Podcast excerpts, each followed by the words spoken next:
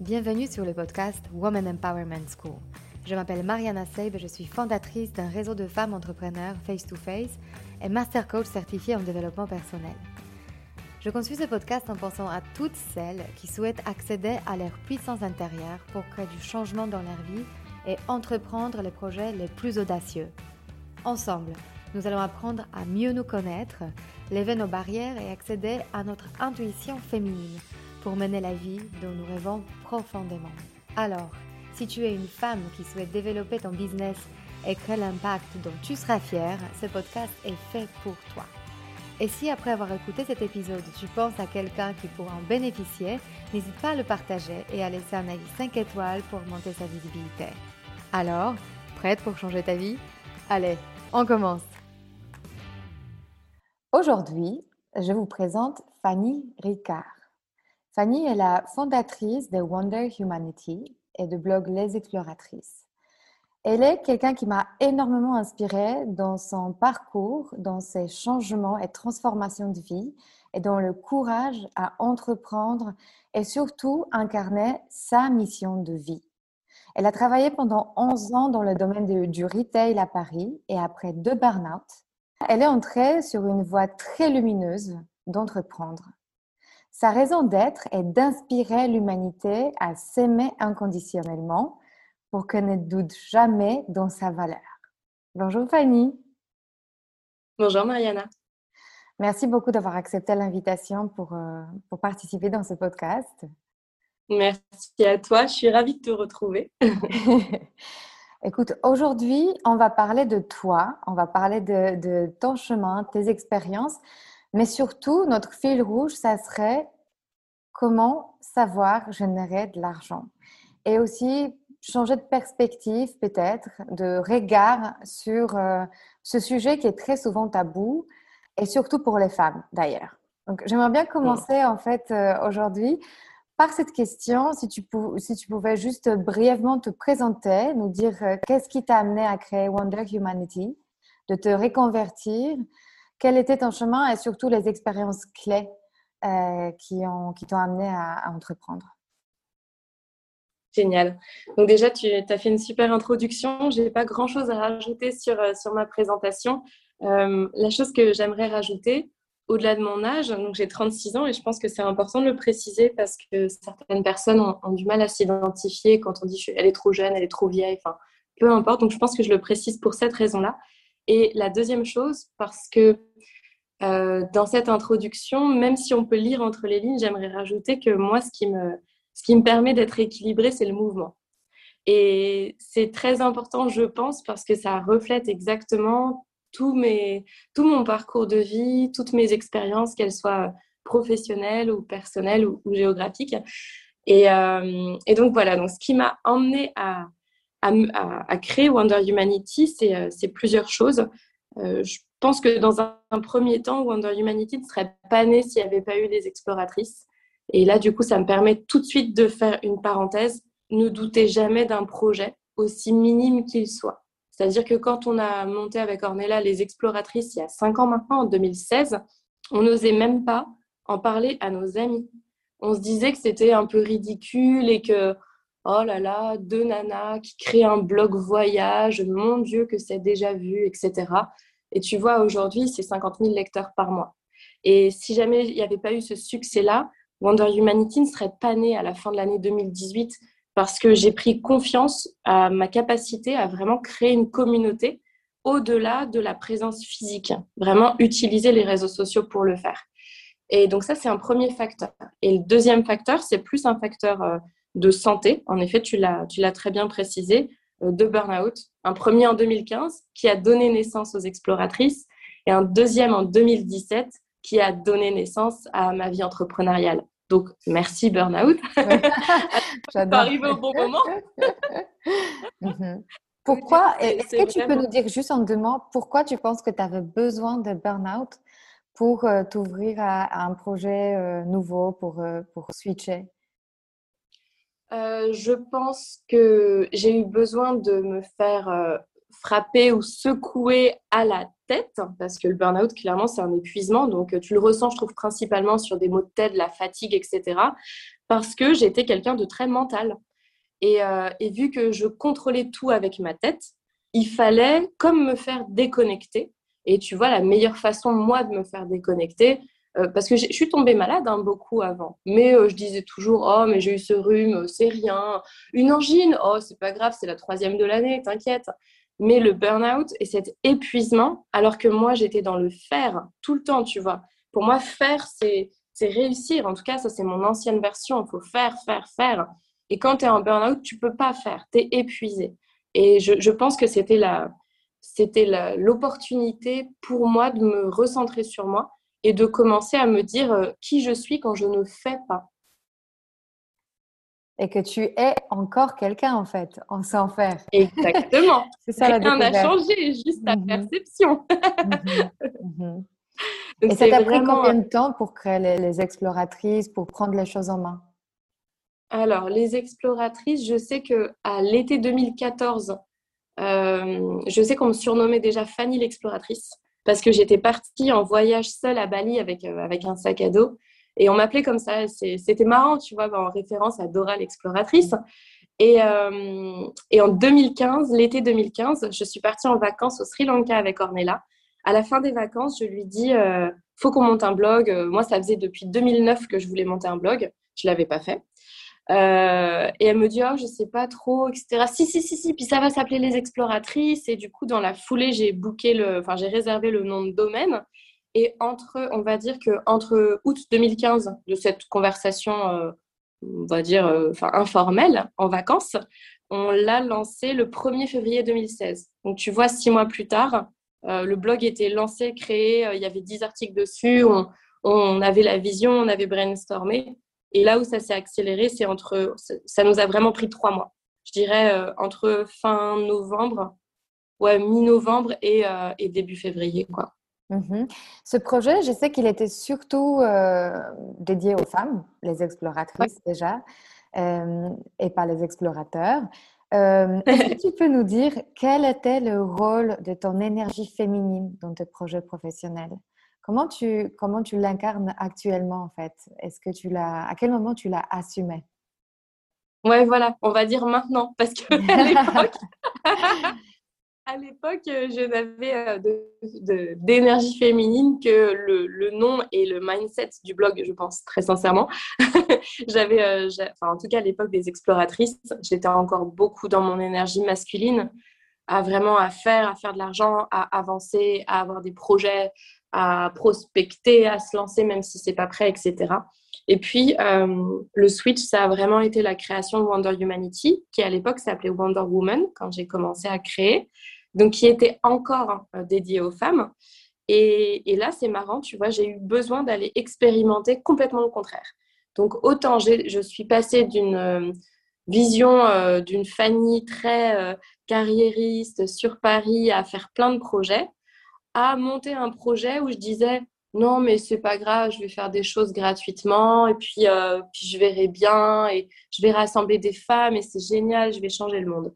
Et, euh, et, quand je me revois, tu vois, je vois à quel point à ce moment-là, je doutais de ma valeur parce que c'était pas quelque chose que j'avais euh, pu expérimenter vraiment par le passé. En tout cas, je l'ai toujours fait de manière naturelle, tu vois, de fédérer, créer du lien, de transmettre de la motivation et de révéler la valeur des femmes et des hommes autour de moi. Mais euh, professionnellement, j'avais l'impression que je ne le faisais pas. Et du coup, euh, j'ai commencé, enfin, du coup, dans une énergie euh, féminine assez toxique, c'est-à-dire beaucoup de up and down. Donc, vraiment, tu vois, où tu n'es pas sûr de toi, où tu doutes beaucoup et où tu rejettes viscéralement l'argent, ta vie d'avant, etc. Tu vois, et tu dis non, non, c'est bon, je me contente de très peu. Pour moi, ça, c'est l'énergie. Tu vois pas aussi ce côté euh, je donne, je donne, je donne, tu sais, euh, que la femme a euh, de, de, façon mm. assez spontanée, enfin innée. Et pour recevoir, ça te presque, ça te gêne, tu vois, de d'être pour ça. Mhm. Exactement. Alors, moi, ça n'a pas duré longtemps. Enfin, c'est logique parce que par rapport à mon, à mon énergie, c'est logique que cette phase-là ne pouvait pas durer longtemps chez moi. genre, je ne me serais jamais mis dans des, dans des situations euh, compliquées financièrement ou quoi que ce soit. Mais euh, j'ai fait, je crois que j'ai quand même organisé cinq ou six meet-ups de manière gratuite. Et puis après, je me suis dit, mais en fait, c'est pas possible. je suis en train de, juste avec deux heures de mon temps, je suis en train de transformer la vie euh, bah, du coup d'une soixantaine de personnes. Je ne peux pas ne rien gagner. Tu vois, c'est pas possible. C'est même pas me respecter. Et c'est comme ça que j'ai commencé aussi à mettre de l'argent, enfin mettre un prix, pardon, en face de mon service, et ensuite à développer mes services au fur et à mesure, tu vois. Et là, très naturellement, on va passer à justement le, sujet essentiel, l'argent. Je sais que toute ta vie, tu as, très bien gagné ta vie. Euh, tu étais autonome financièrement, euh, tu étais fière de, ton salaire. Euh, pendant ces 11 ans, à Paris, tu es devenue vraiment cette femme complètement, tu vois, qui, qui, gérait sa vie en fait, qui n'avait pas besoin de quelqu'un pour, pour la soutenir financièrement. je sais que c'était ta raison de fierté. Est-ce que tu peux nous en dire un peu plus et surtout comment ton, ton rapport à l'argent a pivoté au fur et à mesure euh, et qu'est-ce que ça donne aujourd'hui? Alors, je dirais que euh, je dirais qu'à l'époque, euh, ce qui était hyper important pour moi, il faut, savoir que je suis fille de banquier. et que je le dis, et c'est pas pour rien, je pense, parce que toute ma vie et depuis que je suis gamine, j'ai entendu parler de placement d'argent, d'investissement financier, d'investissement immobilier, de rente j'ai toujours entendu parler de ça, tu vois. Donc, pour moi, c'est quelque chose qui est normal. Et, et de l'autre côté, du côté de ma maman, euh, c'était euh, faut être indépendante financièrement, faut pas dépendre d'un homme, etc. Tu vois, en gros, euh, c'était hyper marqué. Donc, finalement, déjà d'être élevée dans une, dans une famille, puisque mes parents sont toujours ensemble, hein, d'être élevée dans une famille comme ça, ça m'a donné tout de suite une indépendance financière et matérielle vis-à-vis de qui que ce soit, vis à -vis de mes parents, et vis-à-vis euh, d'un conjoint ou de peu importe, une personne qui pourrait m'aider. Et c'était hyper important à l'époque de me sentir fière de ce que je faisais et de ce que je gagnais par rapport, je pense, aux attentes de mes parents. Donc à ce moment-là, je me rendais même pas compte euh, déjà que j'avais cette capacité euh, d'en faire assez facilement, c'est-à-dire que c'est pas vraiment un souci pour moi l'argent et ça n'est pas un sujet non plus. Je n'est pas un sujet tabou, tu vois. Et Et à côté de ça, ce qui a, ce qui a changé euh, pour moi, c'était plus que l'argent, c'est pas de l'argent pour l'amasser. Avant, j'avais ce truc de il faut que j'ai tant sur mon compte en banque, euh, euh, il faut que je puisse amasser de l'argent et c'est comme ça que je vais me sentir riche. Aujourd'hui, pour moi, l'argent est uniquement le vecteur ou le moyen qui me permet d'honorer ma plus haute valeur, à savoir la liberté. Et la liberté passe pour moi par la liberté euh, de voyage, de mouvement. Donc c'est le voyage, mon plus haut poste de dépense. Et euh, la liberté, c'est aussi l'élévation, parce que c'est la liberté, tu sais, dans le sens euh, le détachement émotionnel, etc. Et, et en ce sens, j'ai, je, je, trouve hein, que j'ai moins besoin d'argent. Parce que je n'ai pas besoin de combler quoi que ce soit. Je sais à quoi l'argent me sert, tu vois. Donc, partant de là, c'est pas que j'aime moins l'argent, je l'aime toujours, mais je sais pourquoi je l'aime. Je sais que c'est pas en dormant sur un compte en banque qu'il m'est utile, parce que je crois réellement que l'argent, aujourd'hui, c'est que de l'énergie. C'est un flux de donner et de recevoir. Et, euh, et du coup, ça n'est plus une source de stress, tu vois. Et, donc, le fait de... Par rapport à ce mot stress, euh, j'aimerais aussi euh, qu'on se penche sur, sur un mécanisme que j'observe aussi en toi, et je ne sais pas si c'était conscient ou inconscient, mais je pense que moi, j'avais la même chose. Avant, le fait de gagner de l'argent t'épuisait au, jusqu'au aller au burn-out. Tu vois, mmh. on, était, euh, enfin, moi pareil, je me souviens dans cet épuisement de, euh, j'avais peut-être, on avait toutes les deux une sorte de croyance autour de l'argent que pour le gagner, il faut donner tout ce qu'on a. Donc c'était un état d'épuisement. Et je pense que mmh. actuellement, euh, la manière dont tu gagnes de l'argent te réénergise. Euh, quand je te vois prendre la parole, échanger avec ta communauté, j'ai l'impression que tu es en pleine forme. Et le fait de gagner de l'argent ne t'épuise plus. Tu peux nous en parler un peu plus? Oui, tout à fait. Bah, c'est un peu, tu sais, la fameuse finalité. Moi, je me revois tenir dans mon ancien métier uniquement parce que je savais que j'allais avoir une prime tu vois. Et ça, c'est pas, ça peut pas être la seule motivation. C'est comme si, euh, c'est comme si je mettais, moi, je, traduis comme ça le burn-out. Pour moi, c'est de l'énergie qui est placée au mauvais endroit, tu vois. C'est, tu, tu vas donner toute ton énergie à un projet qui n'a pas forcément de sens pour toi, qui n'a pas forcément de valeur et qui vient nourrir les valeurs de ton boss, de tes collègues, de tes clients, de tes parents, de ton amant, tu vois. Aujourd'hui, pourquoi ça m'épuise beaucoup moins, en effet, et tu l'as très très bien euh, remarqué et, vu aussi euh, pour toi, à l'intérieur de toi, c'est que je pense que toi comme moi, on place l'énergie dans quelque chose qui, est en fait qui est notre source euh, illimitée, tu vois, c'est hyper aligné. Donc à chaque fois que je place mon énergie dans quelque chose qui est en lien avec ma raison d'être, merci de l'avoir cité, c'est pour moi ça me coûte pas, tu vois. Et d'ailleurs, c'est drôle que je te dise coûter alors qu'on parle d'argent. Parce qu'en fait, ça, ça, ne me coûte pas. Et comme tu dis, ça, ça me recharge. Par contre, dès que je vais faire quelque chose, d'ailleurs, je ne le fais plus, c'est vrai. Je, je m'écoute vachement par rapport à ça. Mais par le passé, tu vois, vers 2019, je pouvais essayer de faire des choses où je me disais, attends, ça, c'est une bonne opportunité quand même de gagner de l'argent. Je le faisais. Du coup, je sais le faire parce que j'ai tellement appris à faire des choses, même si j'avais pas envie de le faire que pour moi, c'était comme un mécanisme naturel, ça revenait au galop. Ah, sauf que ça me rinçait, quoi. Été épuisée. Donc là, c'est plus, euh, bah, je respecte, euh, je respecte les signes de mon corps, tu vois. Mon corps que j'ai tellement peu écouté pendant, pendant plein d'années, il m'a pourtant envoyé énormément de messages. Et eh bien là, c'est mon premier GPS. Mmh, mais c'est très juste. Et surtout, je voulais te, euh, partager qu'une des choses qui m'a le plus marqué dans nos échanges, c'est ta facilité de, bouger, de changer d'habitation. Euh, enfin, ma première question quand on s'est connecté, c'était euh, où es-tu en ce moment? Parce que tu étais, à Martinique, tu habites euh, à, Mallorca, enfin dans, les Baleares. tu et avant, tu habitais à Paris, mais même, enfin, tu as fondé quand même une entreprise qui s'appelle Les Exploratrices, c'est pas pour rien. tu as invité quelque part de l'imprévu dans ta vie et est-ce que tu peux nous dire comment as-tu développé cette confiance en la vie? Euh, et, comment tu gères tes peurs euh, qui apparaissent peut-être avant euh, chaque changement? Ok, super intéressant parce que pareil, moi j'ai beaucoup déménagé. Donc ce qu'il faut savoir, c'est que j'ai pas, tu sais, on n'a pas la maison de famille dans laquelle j'ai grandi. Moi, j'ai pas connu ce modèle-là. Je, crois que j'ai compté, j'ai dû déménager déjà une quinzaine de fois. Au total. C'est énorme. Il y a des personnes qui, en effet, sont restées peut-être jusqu'à leurs 28, 29 ans chez leurs parents, puis ensuite, ils ont pris leur appartement avec euh, leur conjoint, tu vois. Et moi, j'ai déjà énormément déménagé, donc j'ai ce truc. Le, lieu géographique, pour moi, n'est pas, est pas très important. Il faut juste que je me sente bien. C'est vraiment un truc de ressenti. Et je suis sûre que ça, ça a développé une capacité d'adaptation parce que forcément, tu changes d'école, tu changes de collège, de lycée, euh, d'études supérieures, tu changes de culture parfois aussi. Euh, tu es obligé de t'adapter. Il y a un travers à ça, c'est que la suradaptation fait que tu sais plus qui tu es. Donc, c'est un petit peu, le, tu vois, le souci.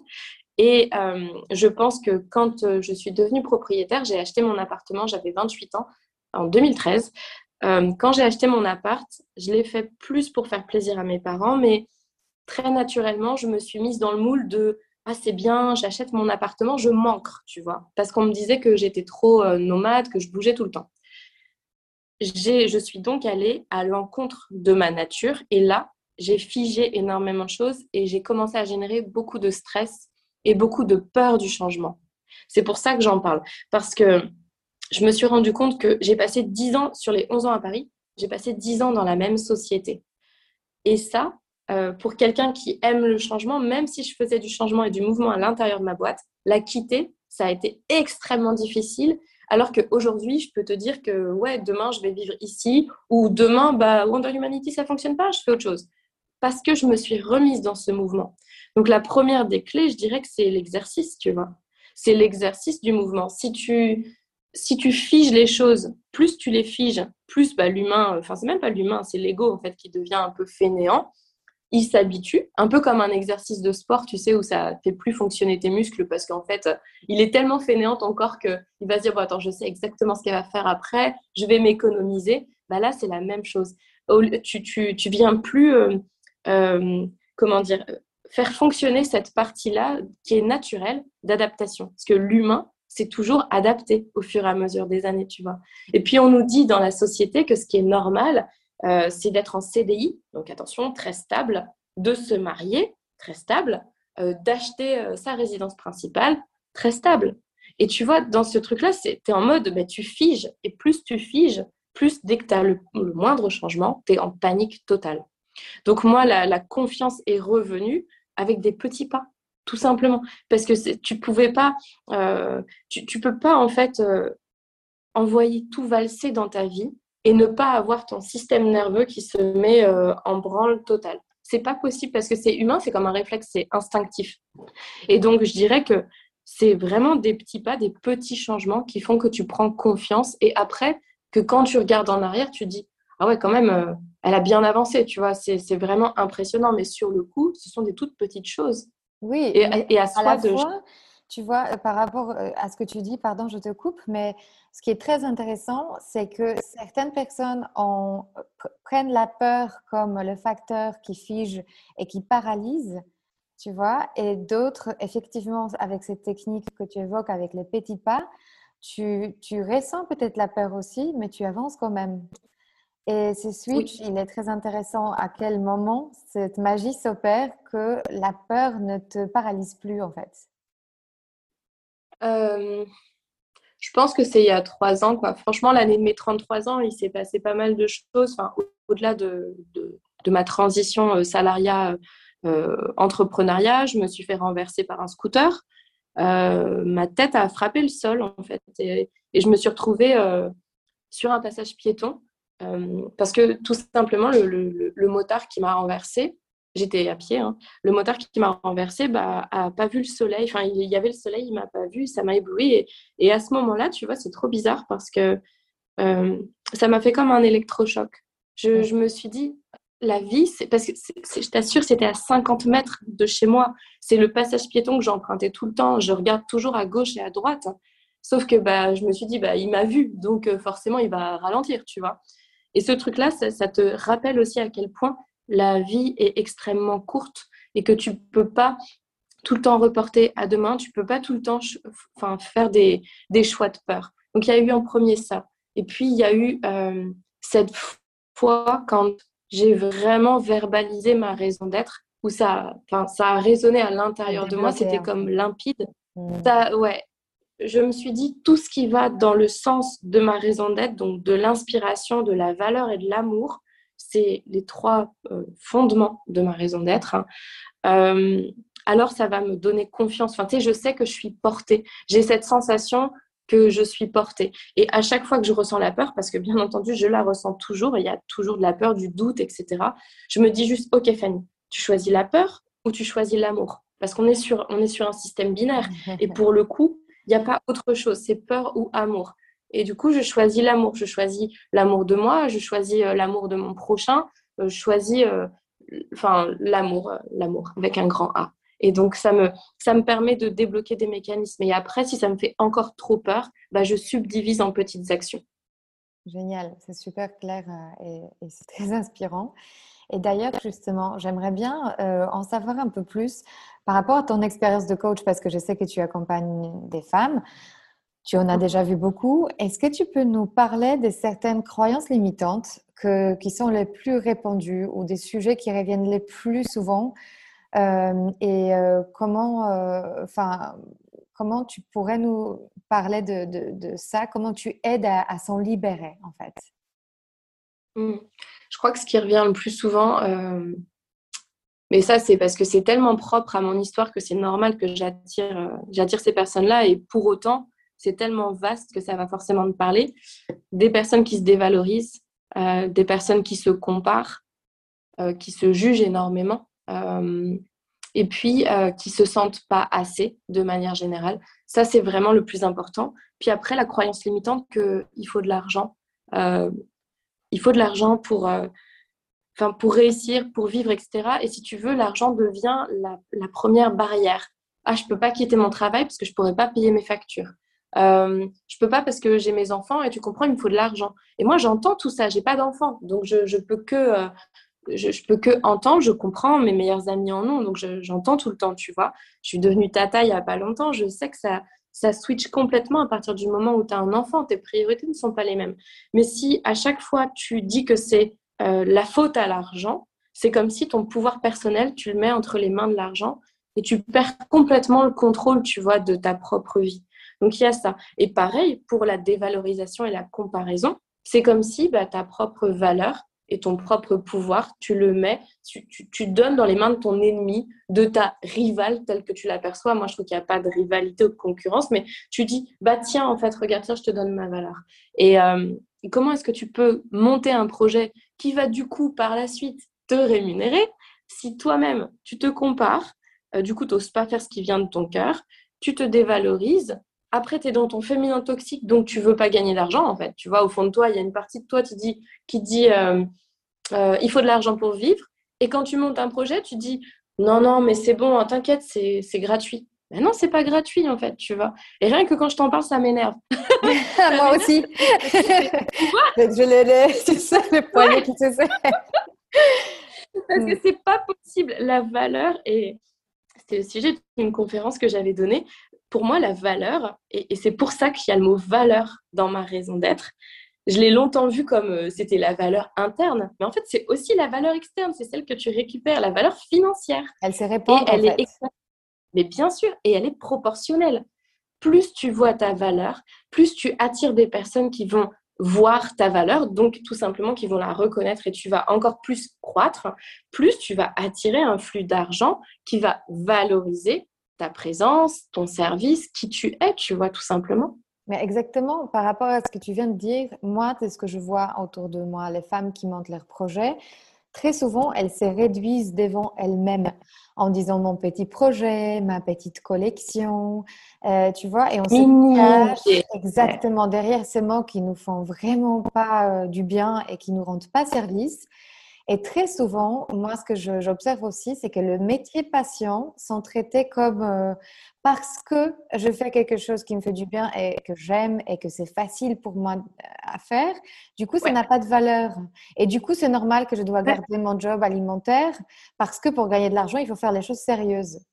Euh, tu vois? Et est-ce que tu peux nous peut-être donner quelques tips ou comment tu travailles ces types de sujets? Comment on s'en sort de ce cercle vicieux? Euh, bah, moi, dans mes accompagnements, donc j'ai à la fois des accompagnements de groupe euh, et à la fois je fais aussi des accompagnements individuels. Ça, c'est parce qu'au fur et à mesure, ça m'a été demandé. À la base, euh, c'est pas, je m'orientais pas vers l'individuel, mais naturellement, je peux comprendre qu'une personne, pour progresser, ait envie de passer plus de temps avec toi. je pars tout le temps de, enfin, c'est comme un petit escargot que je vais aller dérouler. Donc, je pars tout le temps de du postulat qu'une personne qui ne voit pas sa valeur, c'est parce qu'elle ne se connaît pas, tout simplement. Donc, en premier, de premier, de premier lieu, c'est la connaissance de soi. Ça, pour moi, c'est hyper important. C'est euh, aller avec euh, différents outils et puis euh, avec aussi, enfin, avec ce que je ressens. Parce qu'il y a aussi toute une partie, et c'est la plus grosse chez moi, c'est toute ma partie intuitive. Et ça, je ne suis pas formée pour le faire. C'est uniquement ce que je ressens ou ce que je canalise sur le moment. ça va être vraiment permettre à cette personne de voir ce que moi je vois à l'intérieur d'elle, tu vois. Et ça, ça passe vraiment par des petits pas parce que de toute façon, moi dès le début, je vais pouvoir te dire, tu vois. C'est comme si je, je vois tout de suite euh, ta version 3D. Sauf que la personne, si tu lui montres sa version 3D, déjà d'une en premier, elle la rejette. Elle ne le croit pas, tu vois. Elle est vraiment obligée d'aller à l'intérieur d'elle-même. Donc c'est tout un processus, je trouve, hein, de connaissance de soi. Euh, de savoir ce que tu, enfin, qui tu es, ce que tu es, ce que tu aimes et naturellement ce que tu fais de, enfin, ce que tu fais de plus naturellement et depuis en général euh, l'enfance, euh, l'adolescence, parce que c'est quelque chose qui est très ancré. Et puis ensuite, il y a tout un travail d'aller voir ce que tu perçois comme des zones d'ombre ou des choses que tu trouves un peu mauvaises ou mal de toi-même, tu vois, ou des expériences que tu as trouvées très douloureuses et qui, se sont cristallisées à l'intérieur de toi.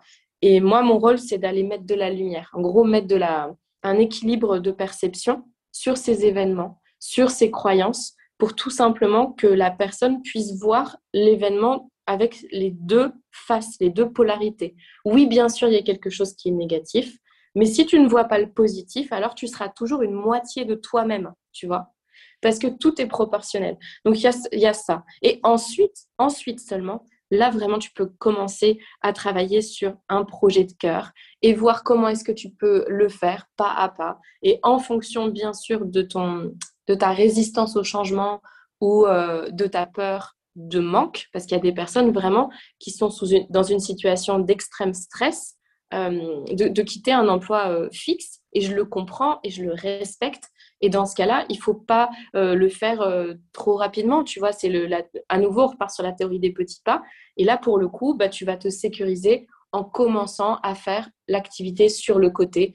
Puis quand tu vois que ça génère à peu près la même chose, c'est là que tu peux lâcher un et tu crées finalement ton matelas de sécurité. Et puis après, il y a, voilà, il y a plein de matelas de sécurité euh, que tu peux faire. Il y a des placements, il y a des investissements, il y a, enfin, il y a plein de choses, tu vois, pour rassurer la personne. C'est vraiment ça le cheminement. Pour moi, c'est comme un escargot, tu vois. Mmh. Et du coup, il faut du temps. Il faut s'autoriser. Je pense que c'est ça, en fait, que pour, en tout cas pour moi, était le facteur le plus euh, difficile peut-être pour euh, assumer. C'est euh, ça va prendre du temps et c'est pas une mauvaise chose. Ouais, exactement. Surtout quand on a eu l'habitude d'être rapide, tu vois, d'aller vite, etc. Et le truc, c'est que aller vite, enfin, moi je disais, ah, c'est bien, je fais vite et bien. Ouais, mais le terme vite, aujourd'hui, moi j'ai compris que mon processus de gestation, je fais exprès de le ralentir.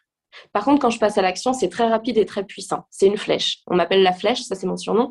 Et c'est parce que quand je lance, c'est enfin, dans le mille direct, tu vois. Mais pourquoi? Parce que j'ai pris le temps en amont, euh, pas juste de faire avec ma tête, et donc ce que je sais faire, mais de faire avec mon cœur, en accord avec les ressentis de mon corps.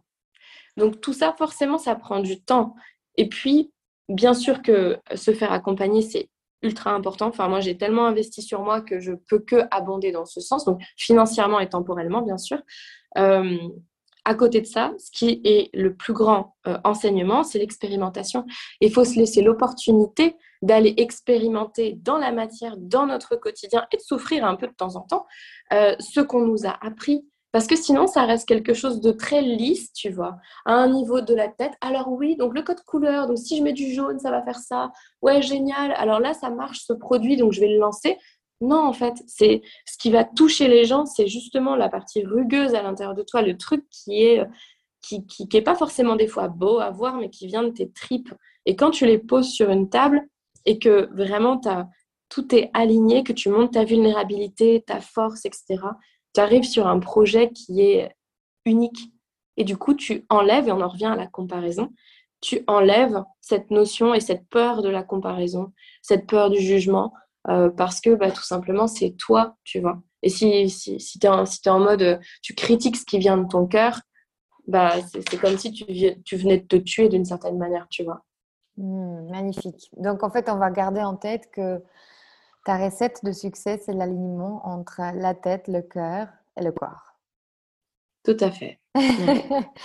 Merci Fanny, c'est tellement inspirant à chaque fois de passer du, temps avec toi.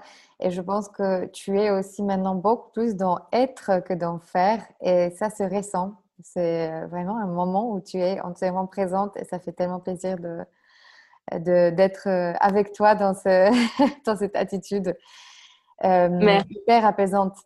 Merci beaucoup, Fanny. Bravo encore pour tout ce que tu as réussi euh, de faire, à faire et surtout pour être exemple de ce qui est possible parce qu'on euh, en a tellement besoin de savoir que nos rêves, elles, peuvent se réaliser.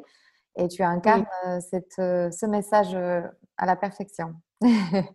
Merci pour ce moment. Et J'aimerais juste rajouter quelque chose, si c'est OK pour toi, Marianne. Bien sûr, bien sûr. Parce que actuellement, alors je, ne sais pas quand le podcast va sortir, mais actuellement, c'est la, la, campagne euh, de lancement, en fait, de financement participatif de mon projet, euh, qui est un livre et qui s'appelle Le voyage du cœur. Et je, ah. je, ne peux pas ne plus en parler parce que c'est tellement en lien avec tout ce qu'on vient de se dire. En gros, euh, pour la faire extrêmement rapidement, c'est un projet qui m'a pris trois ans, alors qu'il est écrit quasiment en entier depuis deux ans. Juste, j'ai eu besoin de temps. Donc là, on en revient sur la notion de temps, de la gestation finalement de ce projet. C'est un livre qui va faire beaucoup de bien aux femmes parce que c'est un projet 100% féminin et qui s'adresse aux femmes. Et c'est volontairement que j'ai fait ça, alors qu'aujourd'hui je m'adresse à, toute personne, mais parce que j'ai remarqué que euh, nous les femmes, globalement, si on avait un truc qui était un peu peut-être difficile pour nous, c'est de passer à l'action. Tu vois, oser passer à l'action, notamment quand il n'y a personne qui l'a fait avant nous. Et ce truc, tu vois, de ne pas avoir de rôle modèle inspirant euh, dans sa famille, dans son entourage, de pas forcément être soutenu par un frère, une sœur, un conjoint, c'est quelque chose qui fait que plein de projets parfois euh, ne, ne, ne, donnent, de, ne, Reste dans le tiroir. pas. Mm. Exactement, il reste dans le tiroir. Alors que ça peut être le rêve de ta vie et que c'est en réalisant ce rêve-là que tu vas te réaliser. Et donc, le voyage du cœur, c'est un livre oracle. Donc, c'est une première partie où je transmets mon histoire, ma transformation de vie et des clés. Une deuxième partie qui est la plus conséquente où j'ai interviewé 106 euh, femmes et j'ai gardé 36 témoignages de femmes âgées de 20 à 50 ans euh, basées sur les cinq continents et qui partagent leur expérience de vie, que ce soit l'expatriation, du voyage, la réorientation professionnelle, une rupture amoureuse et comment tu en sors. Enfin, c'est passionnant. Et la dernière partie, c'est euh, un feu d'artifice, on va dire, de, de citations pour vraiment oser passer à l'action. Et euh, il, est, il, est, pour l'instant en précommande jusqu'au 11 juin. Sur ton site, Le Voyage du cœur. C'est sur il est sur Ulule. Ulule, ok, parfait. Ulule et on tape du coup euh, le voyage du cœur. Le voyage du cœur ou Wonder Humanity et les personnes vont le trouver. Et, voilà, c'est vraiment un projet de cœur pour le coup et euh, j'ai mis autant de temps parce que je me jugeais beaucoup pour le réaliser. Je me sentais pas légitime. Donc, vous voyez, on peut avoir énormément confiance en soi, mais quand on vient sortir quelque chose de son cœur, parfois, ça pique un peu. Enfin, tu sais, t'as peur. Et c'est ok, c'est normal d'avoir peur.